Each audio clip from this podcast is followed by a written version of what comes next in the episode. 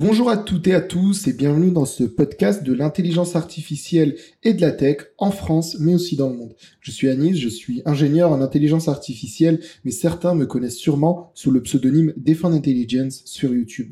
Je vous propose ce podcast toutes les semaines pour discuter et échanger autour de sujets liés donc à l'IA et à la technologie. Aujourd'hui, je voulais vous parler de comment est-ce qu'une machine apprend, mais j'ai décidé de vous parler d'un tout autre thème. Aujourd'hui, je vous propose un thème où on va un peu discuter ensemble.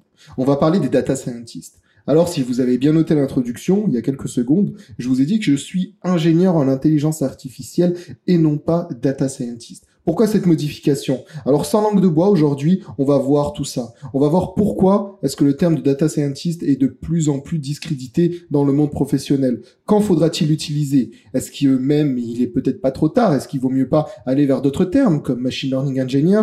Ou est-ce que c'est la même chose d'ailleurs? Et puis déjà, c'est quoi un data scientist? On va voir tout ça ensemble aujourd'hui. Allez, c'est parti. Alors, on va faire une analyse en trois temps. On va voir dans un premier temps, c'est quoi le rôle d'un data scientist exactement? Ensuite, on verra pourquoi. Est-ce qu'il y a eu cette hype autour des data scientists? Est-ce que cette hype existe toujours d'ailleurs? Pour enfin se questionner sur leur avenir, leur futur, dans un monde en constante évolution, notamment le monde de l'intelligence artificielle. Alors, qu'est-ce qu'un data scientist? Un peu comme dans le premier épisode du podcast de l'intelligence artificielle, on avait identifié qu'il n'y avait pas vraiment de définition de l'intelligence artificielle. Eh bien, manque de peau, c'est la même chose pour un data scientist. Il n'y a pas vraiment de définition. Alors oui, vous trouverez sur Internet des définitions différentes, sur différents sites Internet, sur différentes vidéos YouTube. Je vais vous donner un peu la mienne et on partira de là. Alors pour moi, un data scientist, c'est quelqu'un qui peut résoudre des problématiques complexes en utilisant des données, notamment des données de big data, au sein de techniques et de méthodes avancées de ce qu'on appelle des techniques de machine learning, de deep learning. Donc globalement, oui, si vous avez bien suivi le premier podcast, c'est quelqu'un qui est capable de résoudre des problématiques d'intelligence artificielle comme on pouvait s'y attendre. Et résoudre des problématiques par de l'intelligence artificielle peut apporter très très rapidement beaucoup beaucoup de valeur ajoutée à une entreprise. Il n'y a qu'à regarder les compagnies les plus valuées en bourse dans le monde actuellement, ce sont des entreprises de la tech. Et je me rappelle même une conférence de Google où un dirigeant de Google me disait que le machine learning est au centre de l'entreprise depuis ses débuts, depuis les débuts de Google. À tel point qu'il me disait que le machine learning, ça représentait plus de 95% des solutions de Google. Google est une entreprise de pure machine learning. Et effectivement, quand vous faites une recherche sur Google, quand vous regardez une vidéo que l'algorithme de YouTube vous a recommandé, quand vous parlez à votre Google Home, eh bien tout ça, c'est de l'IA. Et c'est donc dans ce contexte qu'en 2012, la Harvard Business Review annonçait même que le rôle de data scientist était le rôle le plus sexy du 21e siècle. On verra plus tard que les choses en 2020 ont quand même vachement évolué.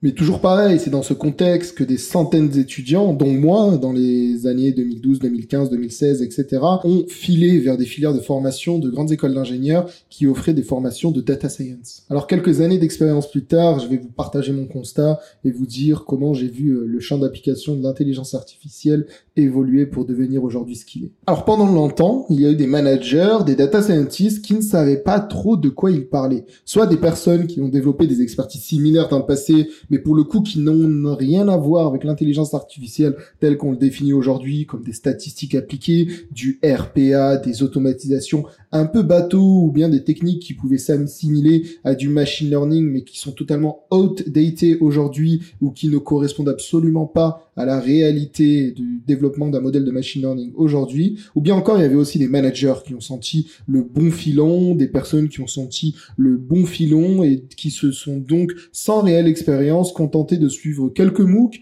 quelques tutos, puis de s'ériger au rang de data scientist, de manager data, par exemple, dans l'espoir, bien sûr, que les jeunes diplômés qui arrivaient avec, euh, pour le coup, des formations solides en intelligence artificielle allaient leur permettre de combler leurs lacunes en intelligence artificielle. Bon, et le troisième cas, c'est le pire, bien sûr, ce sont les personnes, mais ça, c'est pas propre à l'intelligence artificielle, c'est propre un peu à toute nouvelle technologie ou à tout nouveau champ qui se développe, ce sont les personnes qui sont un peu renseignées comme ça, contentées de lire euh, quelques articles et qui se sont tout de suite érigés au rang d'experts. Et en fait, toutes ces personnes sans réelle expertise, qui se sont tout de suite érigés au rang d'experts, comme je viens de le dire, qui ont peut-être subi l'effet de Dunning-Kruger. D'ailleurs, si vous voyez pas l'effet de Dunning-Kruger, c'est quoi? Je viens de faire une vidéo YouTube.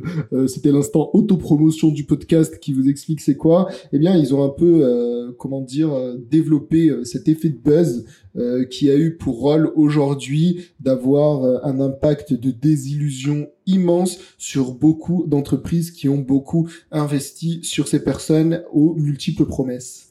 Et d'ailleurs, il y a pas longtemps, je me suis rendu compte que je suis tombé sur énormément de personnes, euh, par exemple, qui ont fait un doctorat en mathématiques, en statistiques, etc., et qui le renomment euh, doctorat en intelligence artificielle. Alors que si on, ils avaient mis le même doctorat il y a 20 ans sur LinkedIn, ça n'aurait pas du tout eu le même intitulé. Donc euh, c'est plutôt marrant euh, de voir toute cette hype autour de l'intelligence artificielle. Enfin c'est marrant ou pas parce qu'en fait toutes ces personnes euh, qui ont profité justement de la hype autour de l'IA, comme je l'ai dit, ont fait beaucoup de promesses et donc ont permis en fait d'avoir beaucoup de désillusions sur le titre de data scientist qui nous oblige aujourd'hui à repenser ce titre.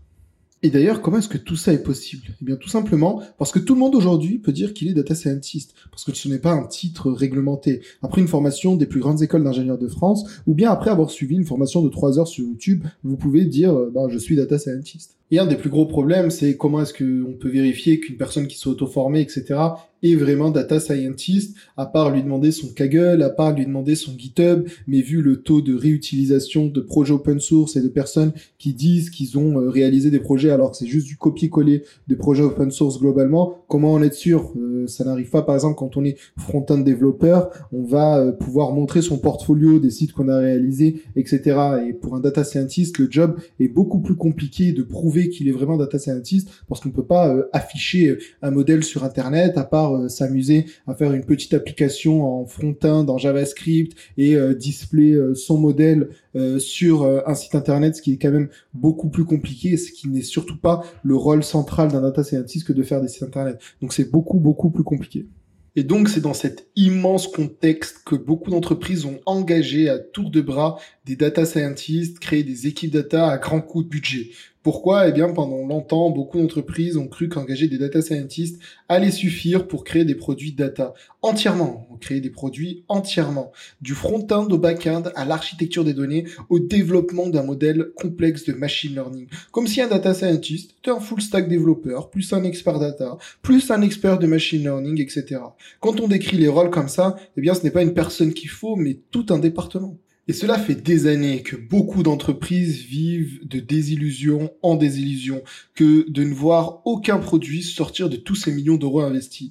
Pourquoi? Eh bien tout simplement parce qu'un data scientist ne peut pas développer à lui tout seul un produit au milieu d'un écosystème, au milieu d'un système d'information, et beaucoup d'entreprises l'ont découvert trop tard. Aussi, si on parle un peu sérieusement entre nous, un data scientist ne va pas pouvoir être expert dans tous les domaines de l'IA. Il faut être réaliste. Alors oui, on a tous fait des projets sur tous les domaines. On sait tous ce qu'est le NLP, ce qu'est le computer vision, ce qu'est le reinforcement learning, etc.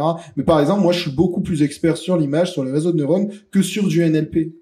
Et donc c'est pour ça que je suis pour arrêter d'utiliser le terme data scientist. Oui, oui. Par exemple, quand on regarde les annonces faites par les grands de la tech qui donnent un peu la tendance finalement pour les prochaines années, on voit qu'il y a des postes comme par exemple chez Twitter, il requiert des NLP ingénieurs, chez Google des machine learning ingénieurs, chez Nvidia des computer vision ingénieurs et non plus uniquement des postes intitulés data scientist.